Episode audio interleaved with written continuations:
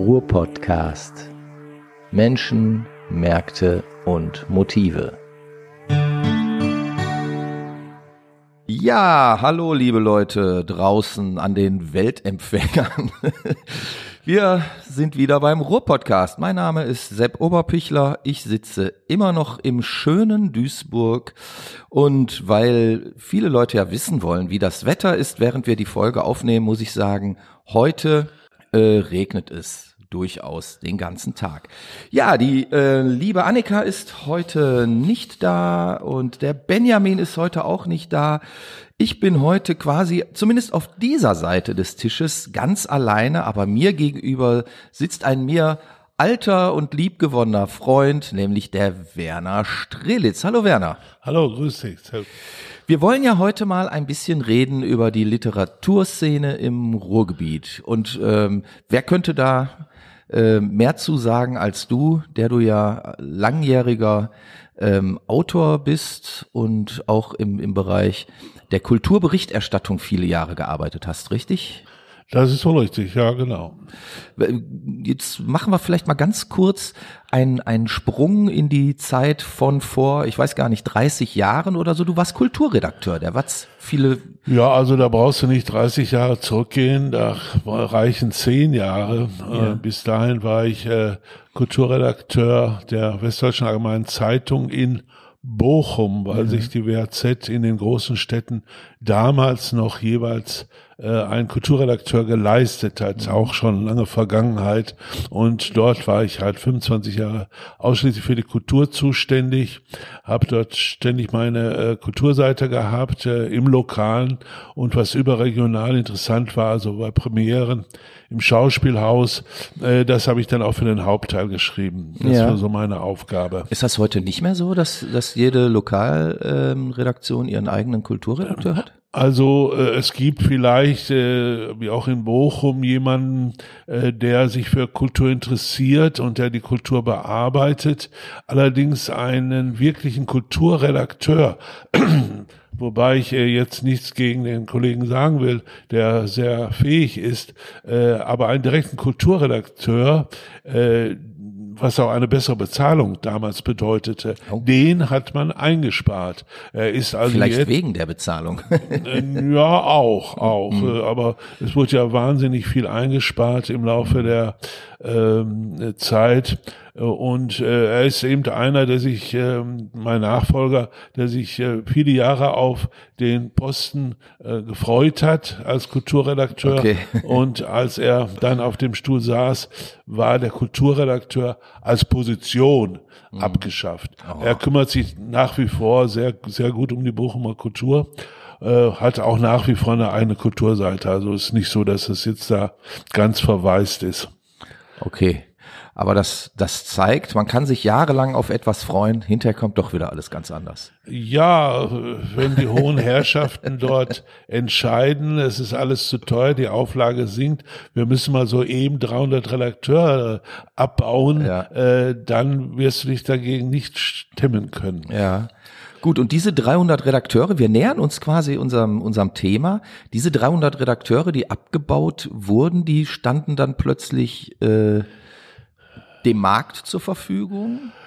Ja, also äh, also vor zehn Jahren, äh, als die erste Welle mit den 300 Leuten äh, geschah, mhm. äh, war die Watt, sagen wir, äh, noch relativ großzügig, mhm. was Abfindung anbelangt und ähnliche Dinge. Dass mhm. das jetzt noch so wäre, wage ich zu bezweifeln, mhm. so dass äh, äh, keiner so, wie man hier so schon so schön sagt, ins Bergfreie gefallen ist. Ist es sondern nicht Werkfreie? Ich kenne das als Werkfrei. Berg, Bergfrei. Bergfrei. Ja, ja das ist ein alter Kumpelausdruck. Ja, ich weiß. Also hier wir in Duisburg haben aber immer gesagt werkfrei. Wahrscheinlich, weil wir hier nicht so viel Bergbau hatten. hatten ja, Bergfreier liegt auf der Hand. Das, äh, ja. äh, Bergfreier, das heißt, du fällst runter und bist wahrscheinlich tot. Also, aber das ist wieder ein ganz anderes Thema. Nein, also äh, gut, auch 200.000 Euro, die beispielsweise Leute bekommen haben, die Jahrzehnte dabei waren, ja. sind irgendwann verbraucht. Aber im Gegensatz zu anderen Zeitungen, äh, wo die Leute einfach auf die Straße gesetzt hm.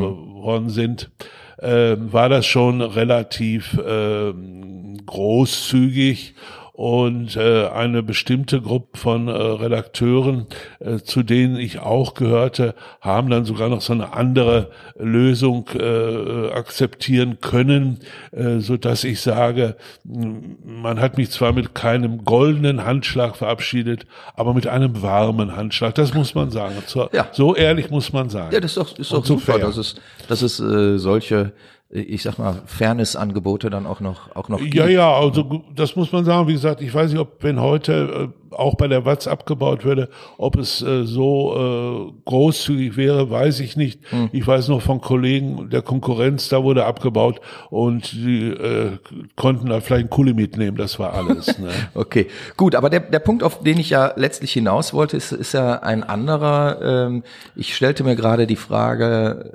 Redakteure, die plötzlich äh, ins Bergfreie oder Werkfreie fallen, ähm, haben die dann mehr Zeit, sich dem zu widmen, was ja vielleicht auch eine geheime Leidenschaft ist, dem Schreiben. Und ähm, wenn es kein Auftragsschreiben mehr ist, dann ja vielleicht eher dem literarischen Schreiben.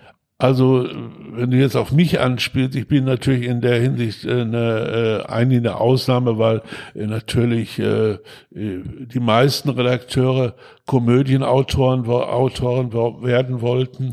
Äh, das hat dann nicht geklappt und dann haben sie Journalismus gemacht. Äh, also das heißt. Echt ist das so? wird, wird mal so wurde mal so Eigentlich wollte ich Komödienautor werden, hat nicht geklappt. Ich bin Journalist geworden. Nein, also so wurde mal ich kriege mich gar nicht mehr ein. Das ist ja wirklich fantastisch. Naja, gut, äh, ganz so stimmt es nicht. Aber alle haben, viele haben schon äh, so eine, äh, zumindest zu meiner Zeit heute ist das vielleicht nicht mehr so, äh, so eine Neigung zum literarischen Schreiben und mhm. das haut da nicht hin. Und äh, aber sie können schreiben und dann sind ja seinerzeit auch viele in den äh, Journalismus gegangen. Mhm. Aber wie gesagt, das ist jetzt nur ein Nebenaspekt. Die aller allermeisten mussten gucken, wie sie weiterkommen. Nicht? Nicht, mhm. äh, ob sie einen Kiosk aufmachen oder ob sie bei der Frau äh, im Betrieb mitmachten, äh, sind jetzt dumme Beispiele. Ja, klar. Aber sie mussten gucken. Also eine Zeit lang konnte man wahrscheinlich von den Abfindungen leben, aber danach, ja, sie mussten nicht schon was mhm. Neues aufbauen. Kennst du denn noch Kollegen, Entschuldigung, dass ich da unterbreche, aber kennst du denn noch Kollegen, die, die, ähm, ich sag mal, nach ihrer aktiven Zeit bei der großen Zeitung anderweitig äh, schriftstellerisch tätig wurden oder? Also schriftstellerisch äh, wüsste ich jetzt keinen. Also okay. da war ich eigentlich, ob die heimlich geschrieben haben, weiß ich nicht, mhm. aber dass da nun einer äh, auch kontinuierlich, so wie ich, äh, ja diese doppelte Bahn gefahren ist, mhm. journalistisch und literarisch, äh, da wüsste ich eigentlich mhm. keinen. Nicht, okay. Äh, Jetzt muss man ja sagen, dass, dass du auch schon sehr lange literarisch schreibst, schon seit den 70er Jahren, wenn ich das richtig verfolgt habe. Äh, richtig? Ja, so Mitte der 70er Jahre, ja. würde ich sagen. Da, da fällt mir ein, der erste Text, den ich von dir gelesen habe, da kannte ich dich noch gar nicht. Also ähm, das ist auch schon viele, viele Jahre her. Das war ich sag mal, deine Hommage an Elvis Presley, die, die in einem Rohvoltband erschienen ist. Kannst du, kannst du dich daran überhaupt noch erinnern? Doch, daran erinnere ich mich schon sehr gut, obwohl du da einen Wundpunkt ansprichst, weil meine damalige Elvis-Begeisterung ist im Laufe der Jahre oder Jahrzehnte doch etwas abgekühlt. Äh, allerdings war das damals tatsächlich äh, einer meiner ersten Texte, die auch veröffentlicht worden sind, allerdings erst äh, in einem kleineren äh, Verlag bei dem Literarischen Infozentrum in Bottrop. Äh, und dort habe ich eben meine äh, Begeisterung für Elvis und auch für, für für äh, Halbstarke, die ich allerdings nur von außen mir betrachtet habe, geäußert. Äh, und äh, das Ding hieß das erste Erwachen eines Elvis-Fans. Und äh, die Pointe, die kann ich ja jetzt ver verraten, ist einfach, dass er einmal Ach, eine richtige Schlagerei, ja, ja, einmal, also unser Held, der Elvis-Fan, eine richtige Schlägerei mit erlebt und dann so geschockt ist, dass er gemerkt hat, sein ganzes äh, äh, Traumgebäude bricht zusammen und äh, war eigentlich ein Spiel mit dem Feuer. Okay. Darum auch das erste Erwachen eines Elvis-Fans. Äh, das, wie gesagt, ist erst bei dem kleinen, äh, hier beim literarischen Infozentrum in äh, Bottrop erschienen und dann... Äh, war das mit Bibi Windkens? Bibi Windkens, das ja, ist wunderbar. Bibi. Mhm. mhm.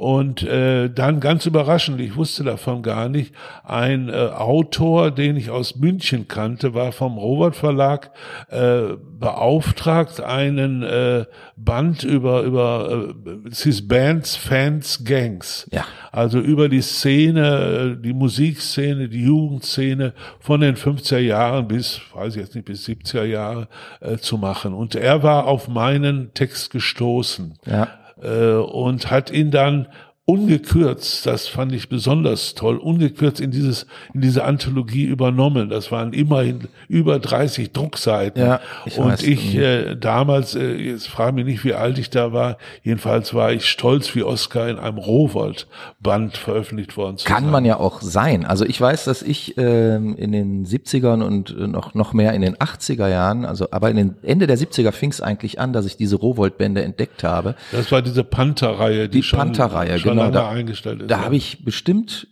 immer noch 20 äh, Bände von. Also ähm, da, da haben sehr viele sehr äh, gute ähm, und auch interessante Leute veröffentlicht und der Fokus war sehr oft so die aktuelle Kulturszene, Musikszene und Rowold war war für uns damals, also für mich und meinen Kumpel Tom Tonk, die die wir ja alles aufgesogen haben, was irgendwie mit mit äh, zeitgenössischer Rockmusik irgendwie zu tun hatte.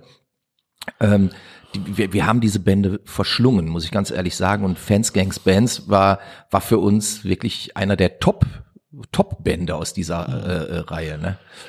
Ja, die Rowold äh, hatte mit dieser Panther-Reihe versucht tatsächlich äh, die diese äh, auch diese ähm, äh, unruhigen Schwingungen in der in der Jugend aufzufangen. Mhm. Also jetzt äh, alles, was man auch mit 68 verbindet, jetzt weniger äh, rein politisch, sondern das gesamte Lebensgefühl der jungen Generation damit einzufangen. Mhm. Und äh, äh, das fand ich auch eine sehr gute Idee und war auch mit kleineren Sachen, also mit äh, Gedichten auch in, glaube ich, in anderen Bänden vertreten.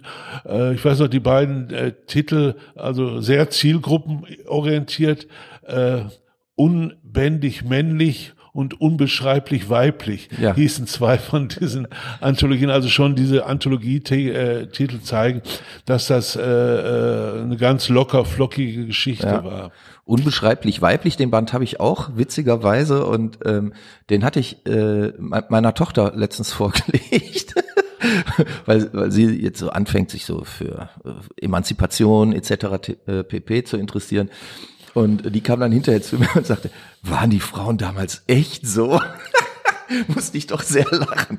Aber okay, so war es halt. Und ähm, ja, eine sehr lohnende Geschichte, die Rowold damals ähm, da vom Zaun Würde ich auch hat, sagen. Also, Heute fehlt sowas irgendwie, ne? Oder hat, ist das alles irgendwie von, von YouTube übernommen worden? Würde ich auch sagen, dass sich das alles mehr oder minder im Netz abspielt und äh, dass äh, solche Bände heute nicht mehr die äh, Bedeutung hätten, wie sie damals tatsächlich äh, ja. gehabt haben. Aber man äh, hat doch, ich sage jetzt mal in Form des Buches, ähm, einen anderen Zugang zu den Themen gehabt oder siehst du das anders? Also ja gut, also es war äh, ja in, in der Form dass das Medium, auf das man ganz selbstverständlich zurückgegriffen hat. Ja. Nicht? Äh, wie wir es ja heute noch tun, wie es viele heute vielleicht nicht mehr so selbstverständlich tun, äh, dass wir natürlich äh, nebenbei ähm, unsere Platten hatten und auch was in dieser Hinsicht, was ja wenig war im Fernsehen zu sehen war oder mehr wieder im Radio, das war selbstverständlich. Aber wir haben schon die unterschiedlichsten Medien benutzt, um uns zu informieren, auch durch, durch spezielle Zeitschriften, die beispielsweise auch über Bibi Wintjes, über sein Infozentrum reichlich ja. vertrieben wurden. Also äh, wir haben schon verschiedene Medien benutzt, äh, äh, Internet natürlich nicht, weil es das noch nicht gab, logisch. Ja, ne? klar. Ne? Hat sich dadurch der Umgang mit speziellen Themen, der sich anders gestaltet, zum Beispiel jetzt durch solche Medien, wie, das Internet, wo ja alles immer schneller, alles wird immer direkter, ähm, man hat Informationen sofort. Wir mussten damals ein halbes Jahr warten, bis irgendwie ein neuer Band rauskam, wo wir uns dann informieren konnten über irgendeine Band, über die man mal irgendwo hat, was hat Leuten hören. Also man, man, man war ja darauf angewiesen, ich sag mal, viel länger äh, auf etwas zu warten, hat sich dann damit aber, glaube ich, intensiver mit dem beschäftigt, wenn man es dann hatte. Ähm, heute nehme ich das zumindest so wahr, dass Information ist überall verfügbar. Jeder kann sich schnell informieren, aber es wird auch nicht mehr ähm, so intensiv damit umgegangen. Oder sehe ich das falsch? Was heißt falsch? Sicherlich nicht. Also ich äh, würde ein entschiedenes sowohl als auch da, dagegen setzen. Aber entschieden. äh, äh, weil ich äh, nach wie vor Bücher kaufe, Bücher lese, äh, gleichwohl das Internet sogar relativ intensiv nutze. Mhm. Ich muss mal hier ein äh, Lob für das Internet loswerden oder auch für, für die, die Möglichkeit, Mails zu verschicken. Also dieses, was du sagst, dieses Schnelle, dieses Sofort. Man muss damit damit umgehen. Man muss das ganz bewusst machen. Ich will jetzt hier nicht den mhm. großen Pädagogen spielen, aber für mich ist das so, ich weiß gar nicht, wo all das äh, abgeschüttet wird, wo die Leute sich immer drüber aufregen, über mhm. Shitstorms und solche Dinge. Äh, keine Ahnung, wo das zu finden ist, weil ich mich da nie mit, Interess äh, nicht mit beschäftigt habe. Äh, und äh, äh, sofort alles greifbar zu haben, halte ich schon für einen gewissen Vorteil. Mhm. Nicht, wenn du dich mit äh, auch etwas äh, abgelegeneren Themen be, äh, be, befasst, kriegst du zumindest eine, eine erste Information. Mhm. Was ist das? Wenn du dich dann allerdings äh, genauer damit informieren wirst, darüber informieren willst, äh, wirst du dir immer ein Buch kaufen. Also ich mhm. jedenfalls, um das genauer und äh, äh, intensiver äh, kennenzulernen. Also da reicht das Internet äh, sicherlich nicht aus in seiner dann doch sehr kurz angebundenen Art. Ja. Äh, nur eine kleine Geschichte muss ich dir noch da erzählen, wo ich das äh, YouTube äh, mhm. begonnen habe zu lieben. Und zwar äh, greift das wieder äh, zurück in die ganz, ganz alten Zeiten des Rock'n'Roll der 50er Jahre mit äh, Little Richard, Elvis natürlich, äh, Chuck Berry Chuck, natürlich, äh, Chuck Berry äh, und wie die ganzen Gestalten da hießen. Mhm. Äh, und äh, ich habe äh, mir immer gewünscht, äh, das mal äh, zu sehen, wie die aus, ja, wie sie, ja, Fotos hatte man ja, aber wie die auftreten, wie ihre mhm. Show ist und so weiter und so weiter. Und da musste ich bis zum, bis zu YouTube warten und es war für mich eine Offenbarung, als ich das auf einmal entdeckte, Shows aus den 50er Jahren wie Little Richard oder äh, ähm, äh, Chuck Berry sind auf einmal greifbar mhm. und ich brauche nicht äh, äh, darauf warten, dass irgendwann mal äh, irgendein Film irgendwo im mhm. Nachtprogramm im Kino läuft. Mhm. Also von daher, ich habe ein durchaus positives Verhältnis zu Internet und alles, was damit äh, zusammenhängt, äh, weil man den ganzen Schrott ja einfach äh, ignorieren kann. Ne? Ich will es auch nicht anders haben, so sollte meine Frage eben auch gar nicht verstanden werden. Ich fand das nur jetzt mal interessant, äh, das von dir zu hören, der ja doch als als ähm, ja, ich sag mal, sehr anerkannter Autor. Immerhin hast du ja schon vor 15 Jahren oder so den, den Ruhrgebiet Literaturpreis bekommen für, für ähm, dein literarisches ähm, Werk. Ja, da wollte ich jetzt einfach wissen, wie, wie geht man als doch Ganz entspannt gesetzter geht man damit Literat. Ganz damit, entspannt geht man damit Ja, das ist doch super. Ganz entspannt. Ähm, ganz entspannt ist vielleicht auch das nächste Thema. Literatur im Ruhrgebiet. Es gibt jetzt eine eine neue, ja, wie soll ich sagen, Organisation, ein, ein Netzwerk. ein Netzwerk Literaturgebiet Ruhr. Genau. Erzähl uns doch dazu mal was, weil ich weiß, dass du diesem Netzwerk angehörst. Ja, kann man so sagen, obwohl ich äh, solche Netzwerken nicht so gerne angehöre, aber ich mache da auf jeden Fall mit, das stimmt schon. Also das, äh, da muss man ein klein bisschen ausholen. Ja, bitte. Und zwar ähm, äh, ist ja vor einigen Jahren hier ein Ableger der Lit Cologne eingefallen. Das nennt sich Lit Ruhr. Äh, da hatte ich mich schon sehr intensiv zu geäußert vor einigen Ja, Folgen. ja, ja. Äh, und äh, ich will das jetzt auch nicht, äh, wer weiß wie, äh, aus, äh, äh, ausspinnen. Äh, nur äh, was äh, hier die hiesige Literaturszene sehr verärgert hat, war die äh, äh, Aussage aus Köln, auch von mhm. den Kölnern, äh, dass sie jetzt in ein, in ein, die eine Diaspora-Literaturdingen kommen, mhm. uns also hier im Ruhrgebiet mal zeigen, was Literatur ist, weil wir hier wahrscheinlich ja toll, alle nur Bildzeitung lesen. Liebe Kölner, da freuen wir uns aber, dass ihr endlich ja, an uns und, gedacht äh, das, habt. Das äh, brachte eben äh, eine, eine Trotzreaktion aus dem Ruhrgebiet natürlich hervor, äh, was äh, äh, die Literatur, äh, die Literatur spielt jetzt in unserer Belegung überhaupt mhm. keine Rolle mehr, sondern aber es war der auslösende Moment, eine Trotzreaktion. Also ja, den super. zeigen wir es und es hat sich jetzt eine ein Netzwerk gebildet von, ich weiß es gar nicht, müsste ich nachzählen nochmal 40 sind es bestimmt, mhm. von 40 Institutionen, Vereinen, äh, Literaturhäusern und so weiter, die sich mhm. halt mit Literatur beschäftigen und die haben ein äh, im Internet ein, ein Netzwerk äh, organisiert, ähm, das Informationen äh, austauscht. Auch ein, ein Terminkalender ist dort zu finden. Jede Institution kann sich dort auf äh, vorstellen mhm. und wir treffen uns äh, regelmäßig in äh, den verschiedenen Städten, zuletzt jetzt hier in der Stadtbücherei in Essen, um das weitere Vorgehen äh, zu planen und darüber zu reden. Mhm. Äh, und dass der nächste große Auftritt wird äh, am 6. Juni äh, sein, wenn also ruhrgebietsweit äh, literarische Veranstaltungen angeboten werden. Also ein ganz großer Aufschlag der Literatur in, äh, im Ruhrgebiet. Ja. Hier sind wir, wir können nicht anders. Das, das ist doch schon mal sehr löblich. Jetzt weiß vielleicht so ähm, der äh, normal Kulturinteressierte gar nicht, dass das Ruhrgebiet eine ja wohl offensichtlich, wie, wie du eben angedeutet hast, doch sehr reiche Literaturszene ähm, er hat. Also ähm, du sprachst ja davon, dass es mehrere ähm, literarische Gesellschaften gibt, dass es unterschiedlichste äh, Literaturcafés oder ähm, Veranstaltungsorte gibt. Wo waren denn diese ganzen ähm, Gesellschaften in den in den letzten Jahren? Also häufig sind die ja mehr so unterhalb des Radars gelaufen, oder? Nein, so kann man das nicht sagen. Also sagen wir mal so, die äh, zwei Dinge muss man dabei beachten. Jeder hat äh, eher in seiner Stadt was gemacht äh, und äh, vielleicht gab es da hier und da mal einen Austausch äh, von Veranstaltungen, aber in einem größeren Rahmen hat so jeder seinen äh, eigenen Kram gemacht und das ist der äh, Punkt, auf den ich hinaus wollte. Also das ist ja so Ruhrgebietstypisch, ne? Jeder bröttgart so vor sich ja, hin aber, und sowas äh, Einendes gibt's eigentlich nicht. Ja, aber das sind auch alles ja, sagen wir mal auch kleinere Einheiten.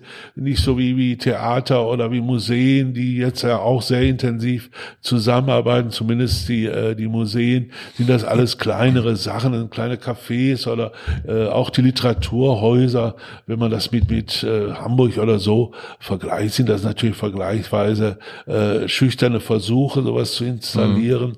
Mhm. Äh, also das würde ich jetzt nicht auf diese äh, viel äh, geschmäht Kirchturmdenken beziehen. Mhm sondern äh, das ist einfach, dass das ganz kleine Einheiten sind, die halt äh, jetzt äh, doch stärker äh, miteinander zusammenarbeiten und ich hoffe, dass es auch so bleibt.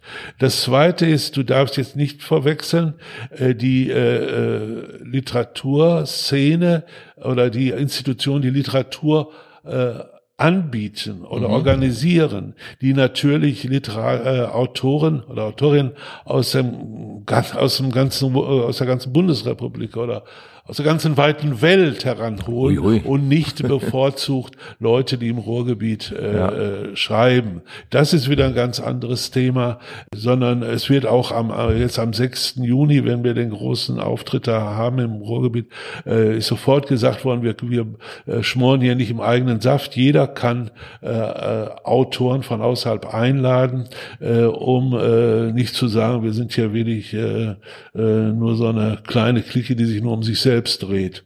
Also mhm. von daher, das muss man unterscheiden zwischen den Institutionen, die Literatur äh, anbieten und die in diesem Netzwerk äh, sich jetzt zusammengeschlossen haben und der äh, Autoren und Autorinnen-Szene. Das mhm. sind zwei verschiedene Dinge. Organisiert die Szene sich denn selbst? Oder ähm, braucht es dafür irgendein Organ? Ja, es ist so, dass, äh, also du meinst jetzt äh, dieses Netzwerk. Äh, ja, ich meine die, die Autoren von hier. Also du hast ja gerade gesagt, wir haben einerseits die Literaturschaffenden und andererseits die Literatur, ich sage jetzt mal Verwertenden. Also ob das nun Verlage oder Veranstalter oder äh, ähm, sonstige Organisationen sind, ist mir ja erstmal egal. Aber ähm, auf der einen Seite die Produzenten und auf der anderen Seite die die Leute, die es verwerten. Frage, ist es so, dass, dass die Autoren sich selber organisieren können oder müssen die, sind die darauf angewiesen, dass irgendein Veranstalter sagt, du, ich lade dich mal ein in mein Literaturcafé?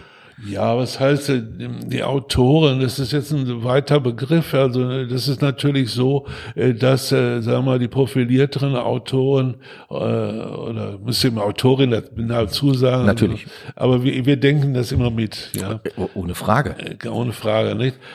Dass die besseren Autoren sowieso organisiert sind im, im Schriftstellerverband. Da gibt's eine europäische Autorenvereinigung, die Koge, die in Minden sitzt oder mhm äh, auch im Pen Club. Also äh, es gibt ja auch eine literarische Gesellschaft in Bochum, glaube ich. Literarische, ja mhm. gut, die die bieten im Grunde ja auch an. Ne? Mhm. Also das sind ja nicht die Autoren, die das machen, sondern äh, also von daher ist die äh, diese Szene der der, der Autoren äh, ist äh, sehr äh, verstreut über über das Ruhrgebiet. Da sind mhm. ein paar in in äh, in Bochum, die nennen sich Bochumer Literaten. Dann gibt's in, in Dortmund, wie ich höre, sind die auch schon wieder untereinander irgendwie verstritten. Mhm. Da gibt's was.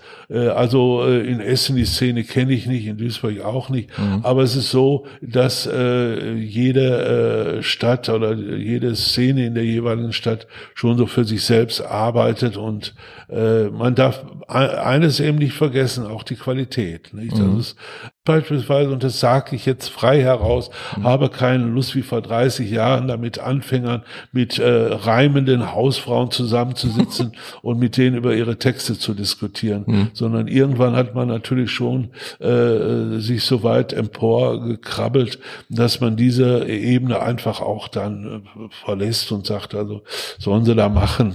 Das mag jetzt arrogant klingen, äh, ist aber so. Man, mhm. man ver, ver, äh, also aus meiner Sicht verplempert man da da sehr, sehr viel Energie und äh, man, man darf dann zweimal im, im Jahr auf irgendeiner Lesung, so einer Gemeinschaftslesung dann auftreten mhm. und es graust einen davor, was manche der anderen da äh, schreiben.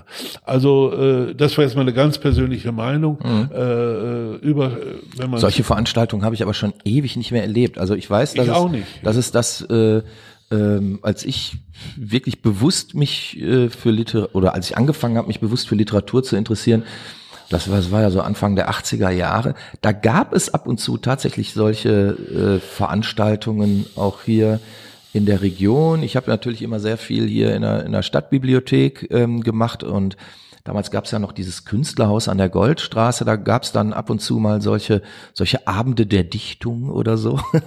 und da hat man, glaube ich, sowas erlebt, wie, wie du das eben skizziert hast, dass da ähm, ich möchte das gar nicht despektierlich meinen, aber dass da Leute, die, die vielleicht eher so, so Sprüche äh, äh, gereimt haben für Grußkarten oder so, dass die sich dann dort präsentieren durften. Alles lustig, aber ähm, ich sage jetzt mal, wenn wir über Autoren reden, die meinetwegen regelmäßig auch was publizieren oder immer, immer wieder äh, neue, neue Bücher rausbringen oder in Anthologien vertreten sind oder so, die, die ein anderes Gewicht auf die Waage bringen einfach. Ähm, wenn die sich jetzt nur in ihrem eigenen Dunstkreis bewegen, oder darf man sich dann als äh, äh, Region nicht auch darüber wundern, dass wir es im Ruhrgebiet ähm, gar nicht schaffen, sowas wie eine, wie eine Litkolon selber auf die Beine zu stellen, sondern dass wir uns das hier teuer einkaufen Du willst müssen? mir dein Vorurteil einreden, aber Nein, das wär, wirst du nicht ich schaffen. frage, ich frage einfach nur. Nein, weil äh, man einfach äh, sehen muss, dass äh, im Nachklang von 2010 vom Kulturhauptstadtjahr hm. schon einiges an Zusammenarbeit geschehen ist, äh, auf größerem Rahmen. Also ich kann immer nur die Museen da sehr loben. Hm. Äh, wobei ich persönlich ja äh, ein Freund äh, der dezentralen Kultur bin. Ohne Frage. Und will gar nicht, dass wir hier äh, Essen als Kulturhauptstadt nochmal ausrufen und die anderen dürfen sich dann dahinter einreihen. Mhm. Und dass der Kulturhäuptling dann äh, mhm. irgendeiner aus Essen ist und äh, wird überall rumgereicht und wird gesagt, endlich hat sich das Ruhrgebiet zusammengefunden. Ich glaube, das wird nie passieren, weil das Ruhrgebiet ist anders. Mhm. Und äh, man sagt auch, diese Metropole Ruhr ist natürlich auch eine Augenwischerei, äh, ja. weil es diese Metropole Klar. gar nicht gibt. Mhm. Also dieser Begriff von der Metropolregion, mhm. äh, den lasse ich noch soeben gelten, nicht? Mhm. Aber ich finde diese Dinge, äh, dass jede Stadt ein Theater hat, jede Stadt ein Museum hat, ich halte das nicht für einen Nachteil, weil also lieber soll eine Stadt ein Museum und ein Theater haben als irgendeine Abschussrampe oder ein Atomkraftwerk. Ja, gut, das ist wieder etwas, so hätten wir das vielleicht in Anfang der 70er Jahre ausgedrückt. Ja gut, doch nicht groß geworden. Nein, ich, äh, ich glaube, äh, äh, das ist äh, ein, ein, ein äh, Bemühen, hier sagen wir mal aus aus dem, dem Ruhrgebiet ein, ein zweites Hamburg oder München oder Berlin zu machen, ein Ansehen, was nicht klappen wird, mhm. weil äh, diese äh, Städte haben eine ganz andere Tradition und die Tradition des Ruhrgebiets ist eben eine dezentrale. Mhm. Und da könnte man nur eine Stadt, ich würde ja eher für Bochum da plädieren, ne, nach ganz oben. Völlig uneigennützig natürlich. ne, kann man die nur nach oben stellen und ja. da, da wird sich dann alles bündeln. Äh, aber letztlich wird das in den anderen Städten nicht viel, äh, nicht viel äh, mhm. ändern. Also äh, damit, äh, ob man, wenn man alles zusammen äh, äh, bündelt, äh, dann äh, kulturelle Leistungen plötzlich vorweist, äh, die mit den anderen Metropolen mithalten können, äh, Wettbewerb mhm. ist sowieso in Kultur immer doof, weiß ich nicht. Mhm. Ich glaube eher, dass das von einzelnen Institutionen in den einzelnen Städten ausgeht. Und zwar beispielsweise äh, Kunst Volkwang Museum. Nicht, das mhm. äh, ist hat ist einfach eine internationale Adresse und da braucht äh, braucht äh, ich will nichts gegen die anderen Museen hier in der Stadt äh, hier in der Region, äh, aber äh, wenn man nach außen wirken will, mhm. sagen wir mal jetzt etwas zugespitzt, reicht das Volkwang-Museum. Äh, Theater ist immer Bochum das Zentrum gewesen. Mhm. Hat jetzt eine Zeit lang geschwächelt, ist aber jetzt unter Johann Simons wieder wie eine Rakete nach oben gegangen, nach 20 Jahren nun wieder zum äh, Berliner Theatertreffen eingeladen. Äh, und äh, dann wird man sagen, Theater im Ruhrgebiet ist Bochum. Und so kann man das auf die anderen Bereiche auch äh, äh ausweiten. Und das ist die Chance äh, fürs Ruhrgebiet. Nicht äh, als Ruhrgebiet plötzlich äh, neben, neben, ja, sagen wir mal wieder die gleichen Städte, neben München, Hamburg oder Berlin bestehen zu wollen. Mhm. Das ist ein sinnloses Bemühen. Ja, ist, ist ja auch eigentlich so ein, so ein Kamikaze-Bemühen, oder? Das, das macht ja auch, glaube ich nicht, dass das jemand macht, außer die übrig gebliebenen von 2010, die sich noch irgendwo, die irgendwo noch äh, ihr Geld verdienen müssen. okay, gut, lassen wir die jetzt mal außen vor. Ähm, wir sind in unserer Zeit schon wieder sehr, sehr weit fortgeschritten.